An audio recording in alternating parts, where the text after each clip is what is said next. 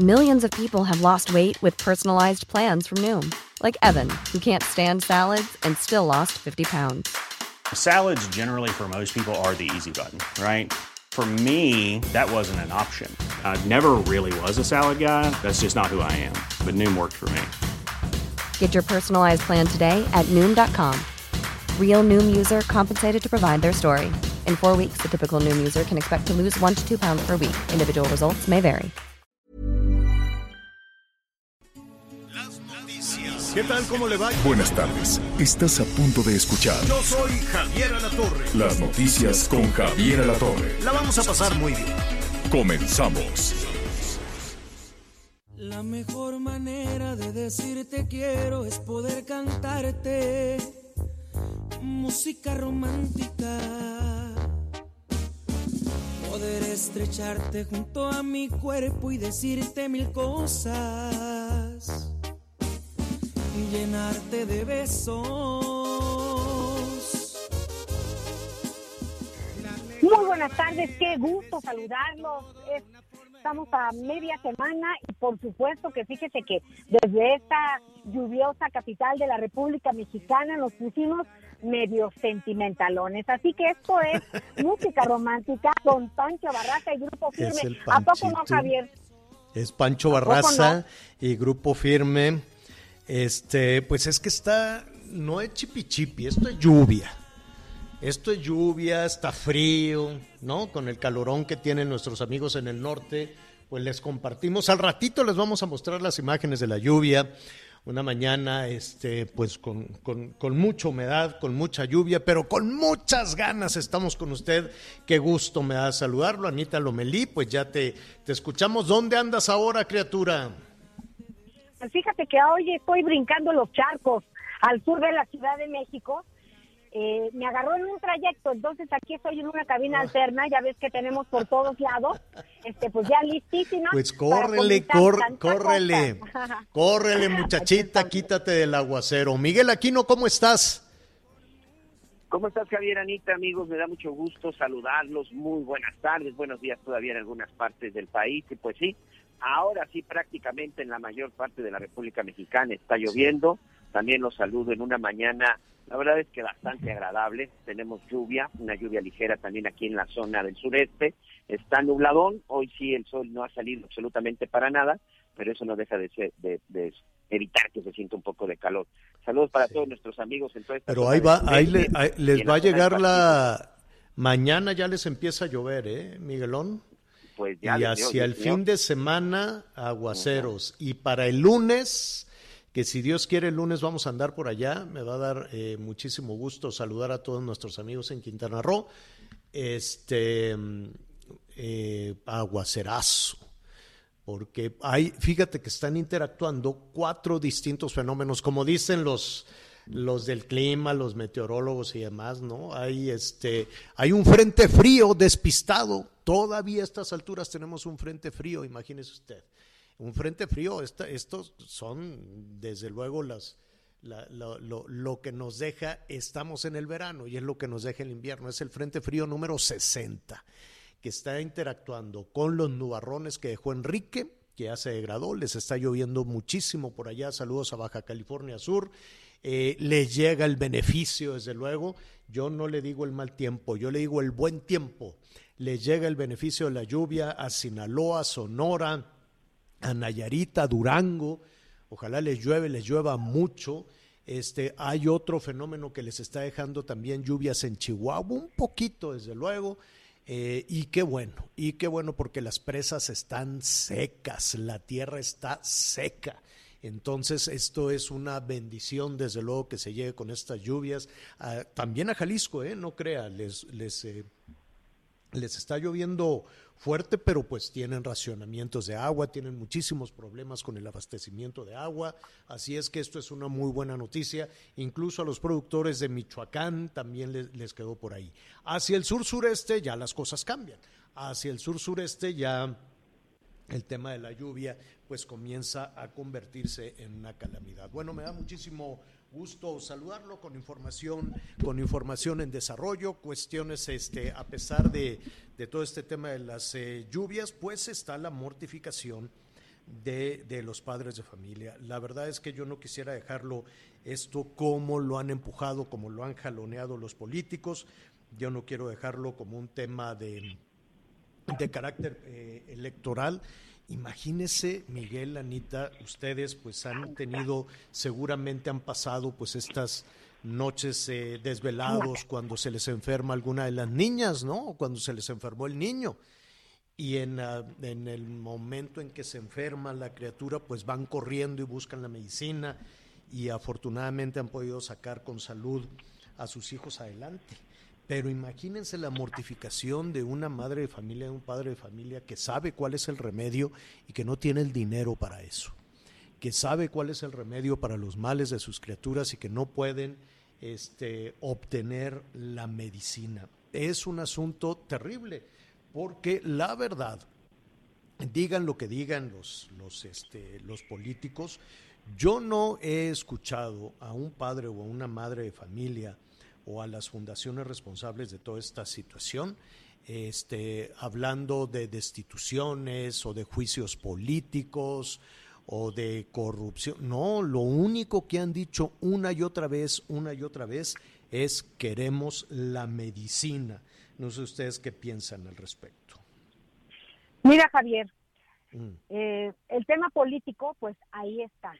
Pero a mí me parece que el mandato principal de todos, de las y los políticos, de nosotros como medio de comunicación, es dar un servicio.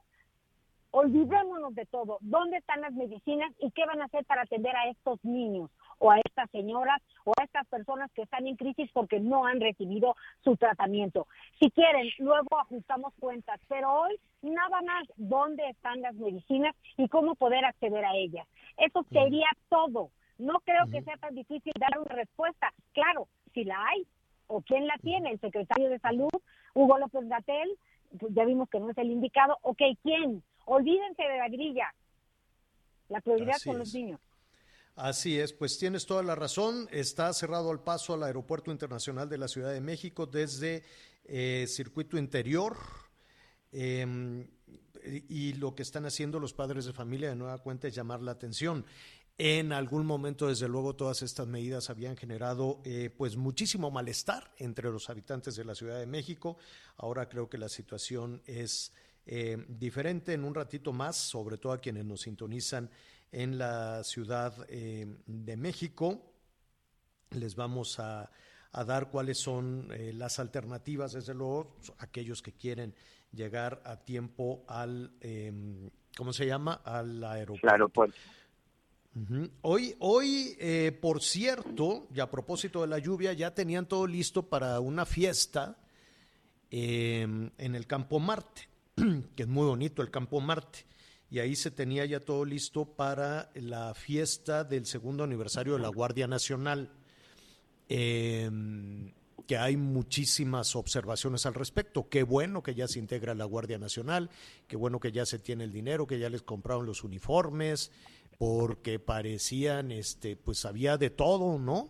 Había ahí una revoltura, decían es la Guardia Nacional, pero cuando veías un, un, grupo de, de, efectivos de la Guardia Nacional, pues unos iban vestidos de marinos, otros iban vestidos de soldados, otros iban vestidos de, ¿cómo se llama?, de la Policía Federal. Era un verdadero desorden. Ya por lo menos los han unificado en ese sentido, aunque si somos honestos, y esto yo se los quiero preguntar, por ejemplo, a nuestros amigos en Tamaulipas que siguen las masacres, o a nuestros amigos eh, productores de aguacate en Michoacán, o a nuestros amigos en Guaymas que tienen todas estas situaciones de violencia, en Zacatecas, ni se diga, que tienen los primeros lugares también en, en cuestión de, de, ejecuciones, de masacres y de violencia, en fin, en todo el país. Realmente se ha notado el cambio con la actuación de la Guardia Nacional? Es pregunta para que nuestros amigos nos ayuden y nos digan, sí, aquí en, en, mi ciudad, sí, aquí en mi pueblo, estamos muy contentos con el cuartel de la Guardia Nacional, ya todo se pacificó, ya podemos salir todos a la calle, podemos este, ir a trabajar tranquilamente, las, los hijos, las hijas pueden salir y regresar, allá en el norte que nos digan, ya pueden ir las mujeres a la maquila y, regresar con tranquilidad, con seguridad, a ver a su familia, a sus hijos, en fin. todo eh, por la actuación de la Guardia Nacional o no, ¿no? Porque hay que ver también, yo sé que hay un gran esfuerzo. Al principio iba rebotando esta idea a tropezones, a mucho más que tropezones, cuando lo anunciaba este señor, ¿cómo se llama? Durazo, que decía, no, que la Guardia Nacional y que están muy bien pagados y luego se peleó con toda, ¿te acuerdas que se dio ahí el agarrón con los de la Policía Federal y había protestas y cachetadas y que sí me voy y que no me voy? Eh, en fin, ¿no? Fue, fue aquello terrible. Decían, es que toda la Policía Federal es corrupta eh, y tenía su razón, ¿no? La Policía Federal, quienes hemos sido víctimas de la Policía Federal, yo he sido víctima de la policía de federal, municipal, ¿no? En muchas ocasiones, este, con robos, con asaltos, con allanamientos, terrible. Yo como ciudadano le he pasado muy mal con la policía, con la policía federal. A los de la Guardia Nacional no los conozco, honestamente, no, no. Eh, eh, no, bueno, antes de la Guardia Nacional, ¿cómo se llamaba la que hizo Peña?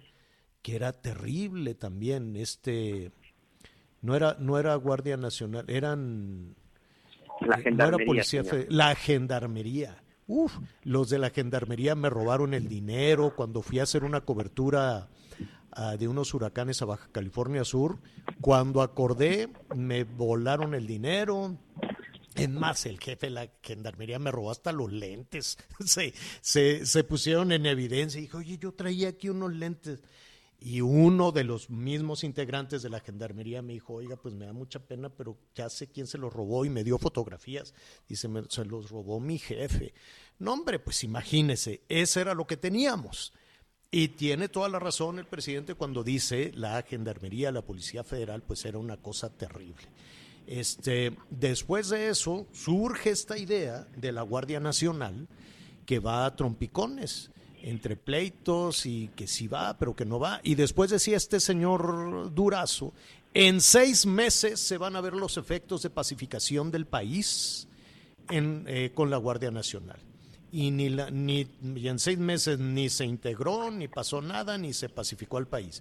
Entonces dijo, ya tenemos un punto de inflexión. Y ni hubo punto de inflexión, ni, este, ¿cómo se llama? Ni se ni se pacificó al, al, país. Dijo, bueno, denme otros seis meses. Pidió otros seis meses y dejó el arpa tirada y se fue a buscar mejor un, este, ¿cómo se llama? A buscar una, candidatura. Eh, una candidatura para hacerse gobernador. Y ahí se fue navegando la Guardia Nacional. Hoy bien a bien, pues no queda muy claro también porque la, la nueva jefa de seguridad pública, de seguridad ciudadana, pues ahora se dedica al tema de las vacunas, ¿no? Entonces, pues tampoco queda muy claro. A dos años, pues hoy tenemos, corrígeme si me, si me equivoco, Miguelón, casi eh, 90 mil homicidios dolosos en los primeros sí, 30 esto, meses de administración, ¿no? Sí, estos tres primeros años han sido, después de este conteo que inició hace ya más de una década, Javier, sí, lamentablemente estos tres años han sido eh, han ido en aumento los homicidios, las masacres, nada más eh, tan solo este fin de semana hubo 55 en tres estados y solamente en tres casos específicos. Tamaulipas continúa con la violencia. En promedio estamos entre los 85 y los 90 homicidios dolosos al día, señor. Bueno, la cosa es que hoy es el segundo aniversario y tenían todo listo para la celebración, pero se suspendió. Se suspendió la celebración por la lluvia. Veremos eh, este, qué es lo que hacen un poquito más adelante. Hay información en desarrollo rápidamente. Atención, este, eh, por las lluvias, desde luego le vamos a, dar todo el, eh, el, seguimiento en la costa Pacífico y también en Baja California. Solo hay que tener suficiente precaución, suficiente precaución en todo esto. Eh, déjeme además eh, decirle que hay novedades respecto a la línea 12 del metro. ¿Te acuerdas, Miguel Anita, que teníamos una duda de si esta oferta, esta promesa de que en un año ya se va a rehabilitar la línea 12, pues queríamos saber, ¿se va a rehabilitar la línea 12 completa? Porque pues eh, los ingenieros reportaron fallas en toda la línea, no nada más en el cacho que se derrumbó sino en toda la línea, tanto el tramo aéreo como el tramo subterráneo, que cuántos kilómetros son, Miguel? Son 20 kilómetros que eh, dan servicio, señor, 24 en total, porque cuatro son para mantenimiento de los trenes, 12 son en el viaducto elevado, seis son de túnel y dos a nivel de tierra. Pero por lo menos en los 18 relacionados con el viaducto elevado y los seis de túnel, ahí encontraron reportes del Colegio de Ingenieros Civiles de México. Y ayer precisamente por segunda ocasión, el empresario Carlos Slim, ya que sus empresas, sus constructoras fueron las responsables de esta construcción, se reúne por segunda ocasión con el presidente Andrés Manuel López Obrador y por primera vez también ya habló, ¿eh, Javier? acerca de lo que va a suceder y de las responsabilidades. Pero lo que dijo es que va a reparar ese tramo. No dijo que, van a, a, repararlo todo, ¿no? Dijo, sí, nosotros vamos a pagar y nos vamos a apurar para, para reparar ese tramo. Qué bueno, ¿no? La empresa responsable de la construcción. La duda es, ¿y qué va a pasar con todo lo demás? ¿Y qué va a pasar con el informe que dieron los ingenieros? ¿Y cómo vamos a tener la certeza de que en los demás tramos sí le pusieron todos los, ¿qué, ¿cómo le dicen? Los pernos o, pues estas piezas que, que, hacen falta para que no se caiga el, el aeropuerto. Sí, el, el, paso aéreo, ¿no? El paso elevado, sí. paso elevado, perdón. Entonces, pues veremos, porque no hay un compromiso de reparación de todo, de todo el paso elevado. Muy bien, este, rápidamente, antes de ir con nuestro primer entrevistado, eh, información en desarrollo está diciendo la jefa eh, de gobierno de la Ciudad de México que están esperando todavía una reunión con el grupo de ICA, precisamente, con la, empresa del ingeniero Slim, para que se dé, eh, están esperando el dictamen, dicen, del tramo subterráneo de la línea 12 para sentarse con ellos y ver quién va a pagar las reparaciones o cuánto tiempo se va. Mira, si se van de pedacito en pedacito, pues yo creo que van a tener que reparar todo. Y ahí el tema es quién va a poner esos 30 mil o 40 mil millones este, de, ¿cómo se llama?, de pesos para la reparación de todo, de todo el tramo. Este, la jefa de gobierno dice que, no, que, que ella sepa no están investigando a Florencia Serranía. Dice que no tiene conocimiento, no dice que no, simplemente dice no tengo conocimiento de que se esté investigando a Florencia Serranía, quien fuera la directora de, del metro. Y este, dice además esto es importante, eh, sobre la participación del ingeniero Slim o de la empresa constructora ICA en la rehabilitación de la línea 12. Eh, la jefa de gobierno lo, eh, lo, lo, blinda, lo exime, por así decirlo, de una investigación por parte de la Procuraduría de Justicia de la Ciudad de México. La jefa de gobierno aclara, eso sí, que la fiscalía es independiente, dice que es autónoma, que ellos pues van a decidir si investigan o no investigan, pero por lo pronto dice que eh, la reparación fue voluntaria que no lo obligaron o que no quiere evadir alguna responsabilidad en la investigación, se refiere al ingeniero Slim, dice que fue una eh, este, participación voluntaria la rehabilitación de ese tramo de la línea de la línea 12, pero de cualquier forma quedan muchas muchas interrogantes. Esa es la información que está en desarrollo. Ya veremos allá en los Estados Unidos rápidamente, pues eh, hay ya una sentencia. ¿Te acuerdas de este caso de Nexium? Que lo vamos a retomar en un momentito. Terrible, las esclavas sexuales y cómo marcaban a toda, a toda esta persona. Hay mexicanas y mexicanos involucrados en todo eso. Hay gente muy famosa, como una actriz que se llama Alison Mack. Este, pues ella es muy famosa, ya la metieron a la cárcel. La sentenciaron, La sentenciaron. Dicen que la eh, condena es muy chiquita porque se hablaba ayer de cadena perpetua porque ella llevó a muchas jovencitas y ella se encargó también al parecer de, de marcar este, pues algunas de, estas eh, mujeres, ella se disculpó, dice no supe lo que hacía, no sé qué, le dieron tres años de cárcel.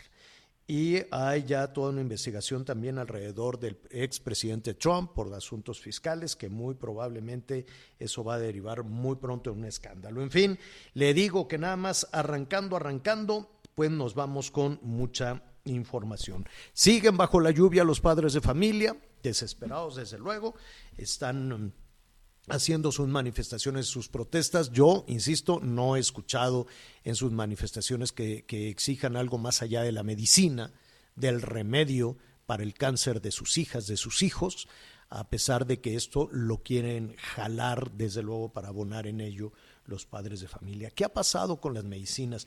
Ayer en la segunda parte, a través de javieralatorre.com, Javier, a través de Javier Alatorre MX, que les agradecemos muchísimo que siempre nos acompañen, estuvimos eh, platicando con Rafael Gual. Rafael Gual Cosío es el director general de la Cámara Nacional de la Industria Farmacéutica. Y me da mucho gusto saludarte de nuevo, Rafael. Ahora sí, con muy buena comunicación contigo. ¿Cómo estás, Rafael? Qué gusto saludarte, Javier. Sí, perdón por, por ayer, pero sí estaba fallando la comunicación, pero es un gusto estar contigo igualmente. No, al contrario, te agradecemos porque ayer nos dabas unos datos realmente muy importantes respecto a lo que ha sucedido con esta situación dramática, desde luego por las niñas y los niños con cáncer, pero esto, si somos honestos, honestos, está afectando a la salud y al ánimo de muchísimas personas, no nada más aquellos enfermos, enfermos de cáncer. ¿Qué ha pasado? Eh, ¿Tenemos o no medicamentos en México? Eh, empecemos por eh, la parte pública, empecemos por el sistema público de salud. ¿Hay medicinas? Mira, lamentablemente la, la licitación llevó a cabo el UNOPS pues tuvo muchas vamos a, ayudarle a, entender a nuestros amigos cuando dices la UNOX, te refieres a la Organización de Naciones Unidas. Exactamente, para proyectos y servicios. Entonces, servicios para proyectos es, más bien en inglés. Entonces, el tema es esta licitación. Te, estamos perdiendo otra vez, Rafael, y es muy importante.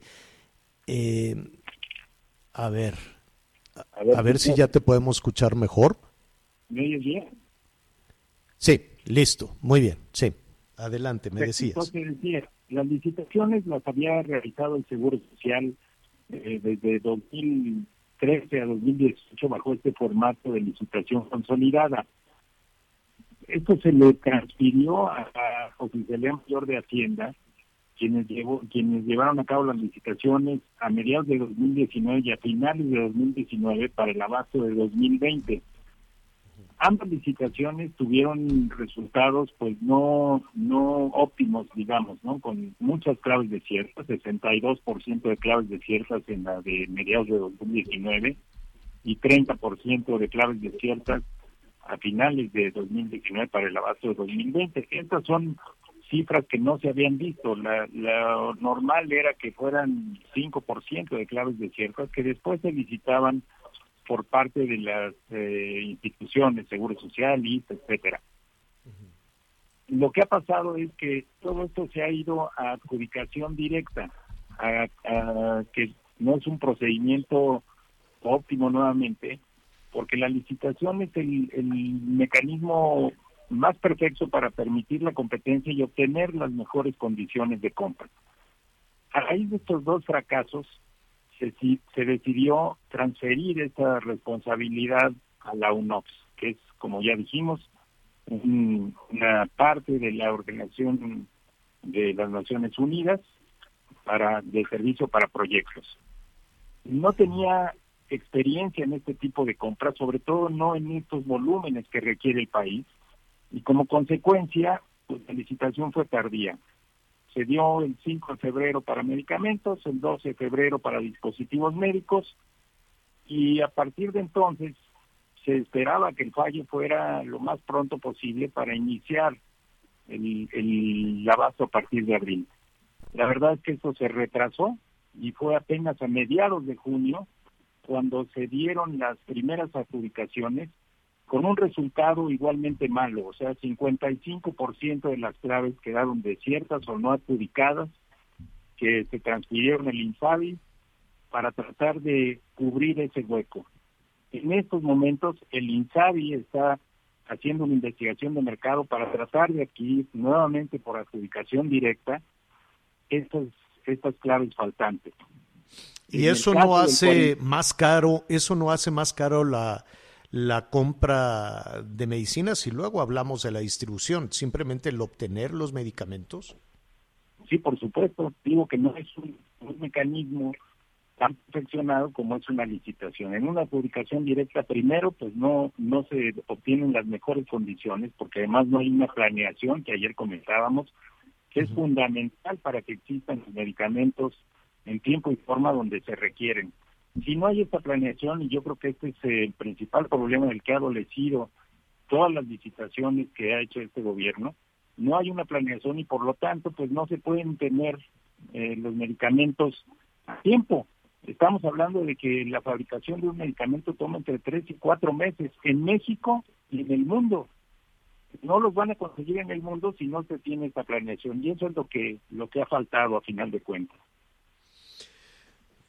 Eh, y esto entonces, eh, pues el, el, el, problema se va.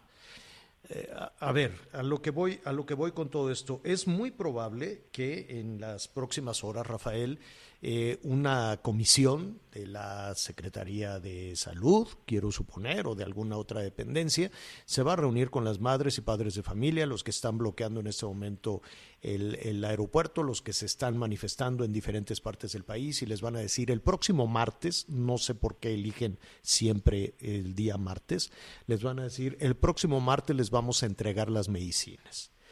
Y le van a salir con esa promesa, incluso por escrito si tú quieres, y los padres de familia esperarán una semana, va a llegar el martes. ¿Tú crees que, les, en, en cuánto tiempo consideras que podemos decir ya tenemos medicamentos? Mira, lamentablemente no conocemos esa información. Si los medicamentos eh, estarán en México es porque lo compraron en el extranjero nuevamente por adjudicación directa, o sea, buscaron alguna compañía, pero yo dudo que con esta falta de planeación se puedan tener las cantidades que se requieren en el país. En México tenemos la solución. La industria farmacéutica establecida en México tiene la capacidad para fabricar este tipo de medicamentos. Y lamentablemente no se ha recurrido a la industria en nuestro país para poder surtir todo todo lo que se requiere, no más la, la, parte de oncológico, sino todos los medicamentos que se requieren, como tú bien mencionaste al principio. Eh, ¿dónde, ¿Dónde está la solución? ¿Ustedes estarían dispuestos a, a, a, buscar una forma de comunicación que además no sé cuál es la ventanilla? No sé si la ventanilla es la Secretaría de Hacienda, la Secretaría de Salud, este, la Oficina de Atención Ciudadana de Palacio Nacional. ¿Cuál es la ventanilla para escuchar a los productores de medicamentos en México? Mira, hay dos ventanillas. No sé. La, la primera es eh, obviamente con UNOPS, donde estamos tratando de eh, buscar soluciones para, para tener esto lo antes posible, considerando también, como ya lo mencionaba, la parte de, de los operadores logísticos, que es una situación que ha sido complicada y que ha ralentizado el proceso. Y también el INSABI es la otra ventanilla con la cual no hemos podido tener esta comunicación y que es necesaria para que conozcan cuál es la problemática que existe y que aportemos soluciones conjuntas. La mejor disposición de la industria es precisamente el tener el abasto oportuno y suficiente de medicamentos. En eso estamos totalmente de acuerdo con ellos y pues se requeriría este diálogo para saber cómo podemos resolver el problema de raíz. En este momento, si no existe una planeación, difícilmente se van a poder tener los medicamentos en tiempo y forma como se requieren. Pues Rafael, te agradecemos, eh, te agradecemos muchísimo. Es un día este complejo, es una situación difícil. Incluso el tema se fue a, con los legisladores y, y, el bloque de Morena no quiere hablar de este tema. Esto lo vamos a retomar en un momento. Y la verdad yo creo que hay que hacer a un lado todas las cuestiones electorales, partidistas, políticas en este país que siempre estamos en elecciones para este, ver dónde está la ventaja este, y revisar si hubo temas de corrupción que se castiguen. Pero eh, eh, no puede la salud de ninguna ciudadana, de ningún ciudadano, niña, niño, adulto, adulto mayor, esperar a que se resuelvan los problemas este, políticos. La salud no, no, no puede esperar. Rafael Gualcocío, te agradecemos eh, muchísimo, director general de la Cámara Nacional de la Industria Farmacéutica. Gracias. Le agradecido soy yo, Javier. Muchas gracias. Gracias, gracias. Buenas tardes. Eh, sí, eh, les, les comentaba Anita Miguel rápidamente antes de irnos a, a la pausa, o bueno, vamos a, a, hacer una pausa, vamos rápido a los anuncios y le vamos a comentar al respecto cuando en la Cámara de Diputados dijeron, oigan, ¿y si debatimos qué está pasando con las medicinas? ¿Y si nos ponemos a hacer la tarea para lo que estamos aquí, los las diputadas, los diputados, ¿no? Para representar a la ciudadanía y vemos con serenidad cuál es la ruta, dónde están las medicinas, se pueden fabricar en México, como nos acaba de decir Rafael Wall, o las tenemos que traer de Japón, o de dónde. ¿Qué pasó cuando se propuso eso? Hacemos una pausa y volvemos. Sigue con nosotros. Volvemos con más noticias. Antes que los demás. Heraldo Radio. La HCL se comparte, se ve y ahora también se escucha.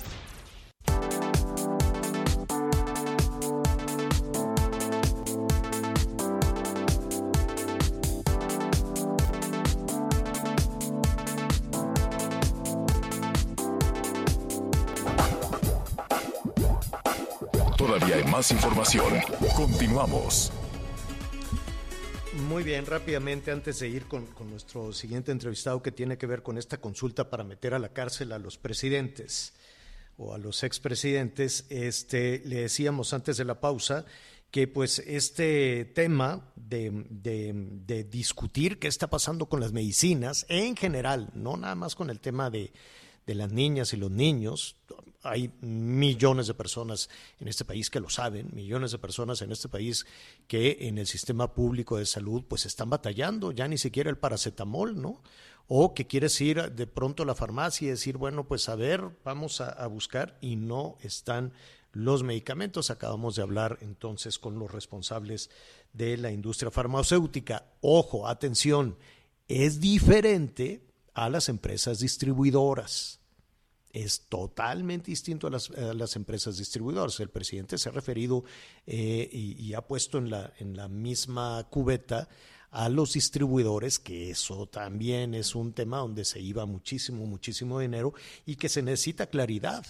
Y si se está hablando de corrupción, pues eh, también sería muy, muy bueno, también sería muy interesante avanzar en esa ruta y decir quién estuvo lucrando con la salud de las y los mexicanos. ¿Quién se estaba llevando el dinero de las medicinas? Yo creo que es, yo creo que es posible seguir el hilo cuando, oye, que estaba la compra consolidada. Bien, ¿quién la hacía? ¿Cuánto se gastaron y cuánto se robó? Y entonces no, arras, no jalamos y jalamos y jalamos el hilo y se, este, se busca y se castiga al que se robó el dinero de las medicinas, ¿no? Al que se fue con el Oye, dinero, a la o a él que se llevó Oye. el dinero de las medicinas, Anita. Sí. Y además, Javier, fíjate que hoy, lo comentábamos hace un momentito en el corte, en sesión de manera presencial, pues con 24 votos de Morena, Partido Verde, PT y PES y solo 13 votos del PAN, PRI, PRD y Movimiento Ciudadano, la Comisión Permanente del Congreso rechazó debatir hoy el desabasto de medicamentos oncológicos pues que afecta a los niños con cáncer en el país. Miguel, tenías más información. Sí, fíjate que esto es muy importante porque hoy precisamente eh, la fracción del PAN, del PRI, del PRD junto con Movimiento Ciudadano pedían que subieran como prioridad esta discusión de la falta de medicamentos y también por ahí estaban solicitando la comparecencia del subsecretario Hugo López Gatel para que explique si en verdad es mentira lo de la falta de medicamentos y que si se trata de un golpe de Estado, pero bueno, pues como sigue teniendo la mayoría en el Congreso e incluso en la Comisión Permanente, pues Morena y sus aliados decidieron que no. Ricardo Monreal explicaba que no es momento de politizar, ellos dicen que ahora quien está politizando el asunto de, lo, de los de los niños de la falta de medicamento para niños con cáncer bueno pues es, la oposición dice que no es momento momento de politizar y les hacía un llamado para que en conjunto pues le pidieran a la Secretaría de Hacienda y al INSABI pues que le metieran la lana necesaria para que claro. se obtuvieran los medicamentos. Entonces, está esa discusión, pero bueno, al final, qué pues lamentable sí. que nuestros legisladores pues, no le quieran entrar de fondo a este tipo de asuntos. Claro, claro, porque yo no he escuchado, hasta ahorita yo no he escuchado este una posición de, juicio político, de cosas así, de las de los madres y los padres de, de, los niños enfermos o de cualquier otro enfermo, en, eh, enferma o enfermo en este, en este país. Quien lo ha politizado son los responsables de todo esto. Eh, quien, quien le subió el tono a la politización fue el mismo doctor López Gatel. Eh, quien, quien ha politizado toda esta situación y que, bueno, pues sí, claro que, que resulta muy atractivo. Oiga, em, eh, dice, em, para, para, este tema de los presidentes, ah, qué cosa tan complicado, porque lo hemos reflexionado y claro, cuando uno le dicen, oye, tú meterías a un presidente a la cárcel, pues no sé si a la cárcel, pero porque vaya a juicio, y sí, si lo merece, claro, y si robó, también y que le empiecen a, revisar a todos. Yo, está, yo estaría de acuerdo. El problema es cómo, es cómo lo van a hacer. Y después vino la complicación de la pregunta, ¿no? El, el, el, asunto original, lo que dijo el presidente es, bueno, vamos a preguntarle a la gente si quieren un punto final en todo esto o quieren llevar a juicio a los presidentes. Y luego la Corte hizo una pregunta complicadísima que este, si la leemos y la releemos, pues esto implicaría involucrar absolutamente a todos aquellos que tomen una decisión política. Ah, pues ahí yo metería mucho, lo hablaba hace un ratito, a pues algunos eh, este, de la gendarmería, de la entonces gendarmería, o de la, ¿cómo se llama? O de la Policía Federal, o también aquellos que han lucrado con el dinero del magisterio, ya sabe que cada mayo pues estaban las marchas, las protestas y salen con el dinero y ahí va, eh, ¿no? Sale de Bucareli, salía de gobernación el dinero y ahí lo van ordeñando, ordeñando hasta que ya después llega a algunos líderes y la negociación de las plazas, pues a esos también los llevaría que dejan al margen a las maestras, a los maestros y a los niños? ¿O qué pasa también con todo el tema del seguro popular en su momento? ¿Quién se robó el dinero de las medicinas? ¿O ahora con el INSABI? ¿O al mismo, la misma estrategia, por ejemplo, contra contra el COVID, que tanta mortandad ha significado, o el tema de las medicinas, en fin, claro que hay muchísimo, pero ¿de qué se trata? Y para hablar de, este tema, yo le quiero agradecer a Omar García que nos ayude precisamente en este tema de la consulta em, que se está anunciando para el día primero de agosto. ¿Cómo estás, Omar? Qué gusto saludarte. ¿Qué tal, Javier? Muchas gracias por el espacio. Oye, Omar, ¿cuál es el, el sentido de, de esto? ¿De qué se trata? Bueno, primero decir que la consulta popular tiene ese fundamento legal en la Ley Federal de Consulta Popular, el artículo 35 constitucional, y bueno, pueden estudiarse consultas cada tres años a través de tres vías, la ciudadana, la presidencial y la legislativa. Nosotros empezamos este proceso en septiembre pasado, desde la ciudadanía, recaudamos más de dos millones de firmas con el tema de juicio a presidentes. Sin embargo, pues ya fue modificada la pregunta por la Suprema Corte el primero de octubre de 2020 y bueno, ahora se habla de acuerdos políticos del pasado que es un poco más amplio, pero entendemos que incluiría ex gobernadores o algún otro ex alto funcionario. A todos estos personajes que rápidamente estaba enumerando, ¿no? Cuestiones que tienen que ver con seguridad, con educación, con salud y que tomaron decisiones este no solo decisiones equivocadas que también se pueden juzgar, que también se pueden sancionar, tomar una decisión equivocada en materia de, infraestructura, de lo que tú quieras que pueda lesionar a la población o robarse el dinero, ¿así es? Exactamente, pues sí, y no solo a los del pasado, Javier, eso es lo, es lo importante de la consulta popular. Estamos advirtiendo a los del presente y a los del futuro que si toman malas decisiones o que si hay materia para ir en su contra, son susceptibles de ser llevados a juicio. Y cuando decimos el pasado, el pasado puede ser ayer mismo. Ayer mismo, y además este proceso lleva más tiempo. O sea, imagínate que resulta vinculante la consulta con las votaciones del primero de agosto. Todavía viene un proceso para establecer bien los mecanismos de cómo serían estos juicios. Entonces mm. pudiera llevar. Eso es lo, eso es lo que te iba a preguntar. A ver, dos cuestiones, eh, dos cuestiones hipotéticas. Uno, si la ciudadanía dice sí, eh, que no queda muy claro decir sí a qué, a todos los políticos o en ese momento se activarían ya las investigaciones y los procesos contra los expresidentes. Tendrían que activarse ya las investigaciones en caso de resultar vinculante. si gana el sí el primero de agosto y si se cumple con el 40% de Pero en la, en la pregunta en ningún lado dice, sí, quiero meter a la cárcel a, al expresidente Peña o Salinas o Calderón o Fox o Cedillo.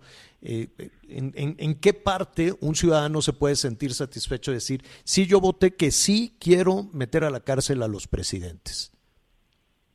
Pues solamente en la cuestión que dice de procesos de esclarecimiento para reparar a las posibles víctimas.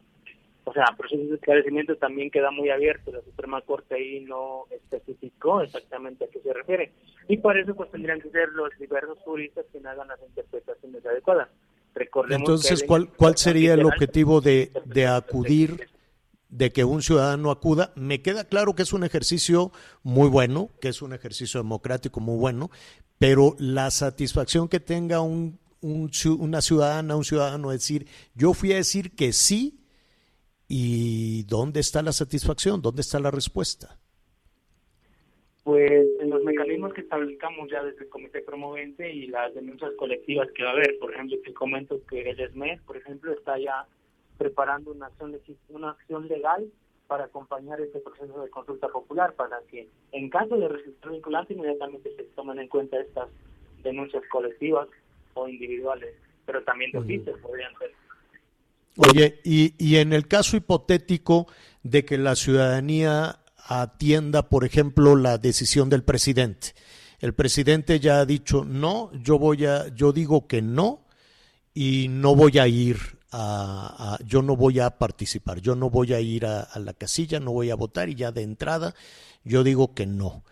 En caso de que la ciudadanía siga esta intención del presidente de, de, decir que no eh, y, de no acudir, este, ¿qué pasaría? Ahí estaríamos entonces ante un tema de que, pues si la mayoría dice que no, ya la ley no se aplicaría. No, no, la ley no se aplicaría en el sentido de la consulta popular, aquellas denuncias que pudieran emanar de esta, pero las que ya están en curso, esas continuarían. Una cosa no es suya la otra. Además, nosotros le llamamos la contra al presidente en ese sentido, porque nosotros queremos que la gente salga a votar, independientemente si está de acuerdo o no, que marque el sí o que marque el no en la boleta. ¿Tú, no, ¿Tú crees que va a influir el anuncio del presidente de decir que no de antemano y que no acudirá a votar? No, no, no, yo pienso que no. Hay mucha gente que ya se están movilizando. Incluso vamos a empezar a ver en redes sociales y en algunas otras manifestaciones, pues los, los clásicos juicio a López, juicio a López Obrador también, o vota no, etcétera. Eso es lo que queremos hacer también, que se coloque el tema en la agenda pública, la discusión. Mm, ya. Bueno, pues eh, eh, hay que recordar cómo, cómo va a ser eh, cómo va a ser esto. Hemos platicado ya con algunos de los consejeros electorales del INE. Nos dicen que están listos, que tienen un número pues muy importante de, de, casillas, que serán los ciudadanos los que reciban y entreguen una, una sola papeleta. ¿Hay algún mecanismo adicional que quieras compartir? No, ninguno. Solo el número de casillas, 57 mil eh, va a haber más de 3.000 aquí en la Ciudad de México, se van a distribuir en todo el país, se va a informar, más de 370.000 spots en radio y televisión a partir del 15 de, julio por parte del INE. Esto es serio y es legal. Para aquellos que dicen que la ley se aplica, bueno, estamos aplicando la ley federal de consulta popular. Sí, claro, que la ley, que la ley se aplique. Eh, únicamente ya para, para concluir, y desde luego te agradezco muchísimo, Omar, Omar García, que está, eh, es uno de los voceros promoventes de, de, la consulta, de la consulta popular. Omar, eh, danos tu expectativa. Ante un sí, ¿qué pasaría? Un sí haría vinculante la consulta y emprenderían las acciones pertinentes para esclarecimiento de, los, de las decisiones tomadas en el pasado de cuántos funcionarios, de todos? De todos aquellos que estén señalados y que la ciudadanía diga esto, queremos que sean llevados a juicio. Por eso hemos recorrido ya el país, estamos ya preparando todo eso y con un grupo de abogados que tienen todo el tema y la estrategia ¿Y quién, legal. ¿Y quién, por ejemplo, si la ciudadanía dice sí, quién fincaría o quién iniciaría el juicio a los presidentes? Pues yo sería uno de ellos contra Peña Nieto por los 43 de Ayotzinapa. Así de simple te la pongo. Y no va a faltar quién contra Calderón y quién contra algún otro. Mm, bueno, pues eh, te, te agradecemos. Oye, y si la ciudadanía dice no, te quedarías ya sin presentar esa denuncia contra Peña? No, no, no, yo aún así, sin la fuerza vinculante de una consulta, pues tendría que hacerlo en solitario, y sin problemas, ¿eh? Solo estamos apelando a la voluntad popular y a la legitimidad. Claro. O sea, con un sí o con un no, tú sí buscarías llevar a juicio a Peña Nieto. Por supuesto, no fue una bromita lo que hizo o lo que trató de encubrir. Claro, que por cierto, tú eres sobreviviente del tema de Ayotzinapa y nos gustaría eh, platicar, si nos viene el tiempo encima, platicar contigo también de ese, de ese tema y todas las novedades que han surgido al, al respecto y aclarar, ¿no? Porque se ha quedado mucho también ahí atorado este, este tema. Omar, te agradecemos muchísimo. Muchísimas gracias, Javier. Un abrazo. A, al contrario, otro abrazo para ti. Una pausa y volvemos. Sigue con nosotros. Volvemos con más noticias. Antes que los demás. Heraldo Radio. La HCL se comparte, se ve y ahora también se escucha.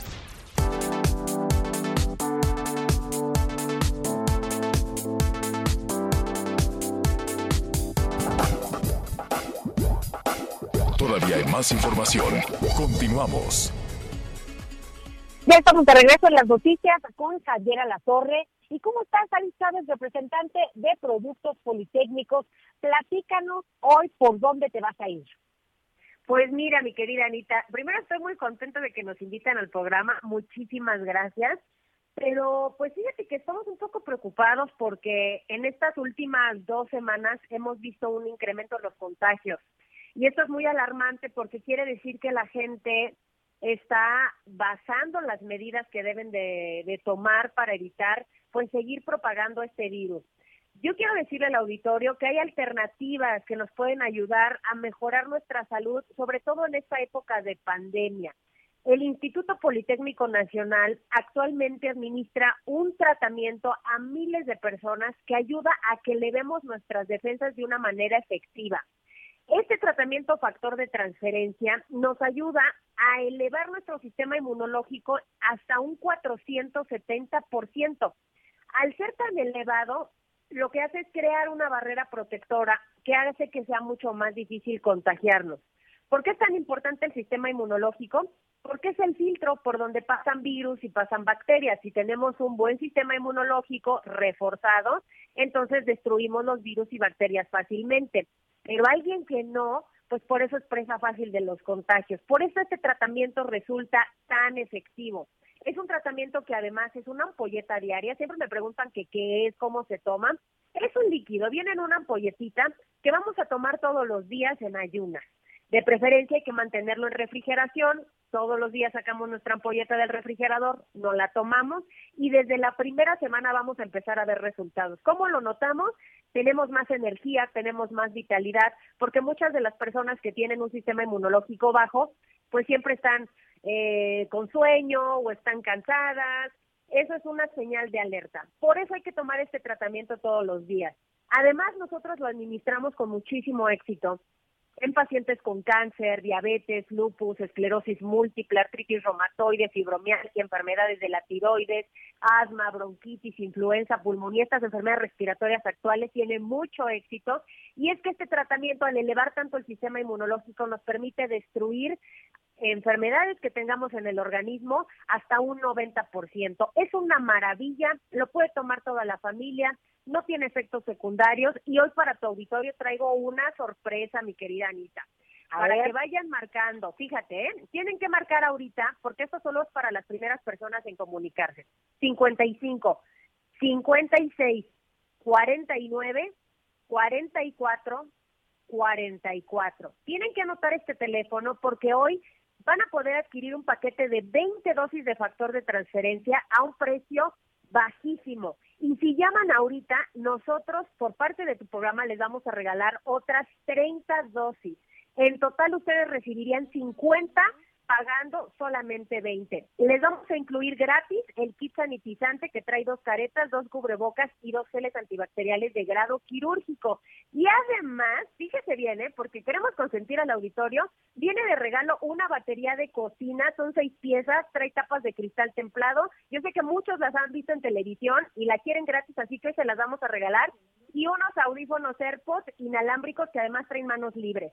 Tienen que marcar ahorita porque esto va gratis el día de hoy para las primeras personas. 55, 56, 49, 44, 44. El 55, 56, 49, 44, 44 es el número de nosotros, eh, productos y tratamientos del Politécnico, para que adquieran hoy su paquete de 50 dosis más el kit, la batería y los AirPods. ¿Cómo ves, Anita? Increíble, la verdad es que te felicito mucho. Me gustó esto de empezar hablando de que han aumentado los contagios de alguna manera en distintas partes del país, porque lo más importante, lo sabemos más que nunca, es nuestra salud, así que hay que seguirnos cuidando y tú nos proporcionas una herramienta muy interesante. Gracias, querida Ari. Gracias a ti y recuerden el teléfono 55 56 49 44 44 y como tú dices, lo más importante es la salud, así que pidan el factor de transición. Gracias por acompañarnos en Las Noticias con Javier La Torre. Ahora sí ya estás muy bien informado.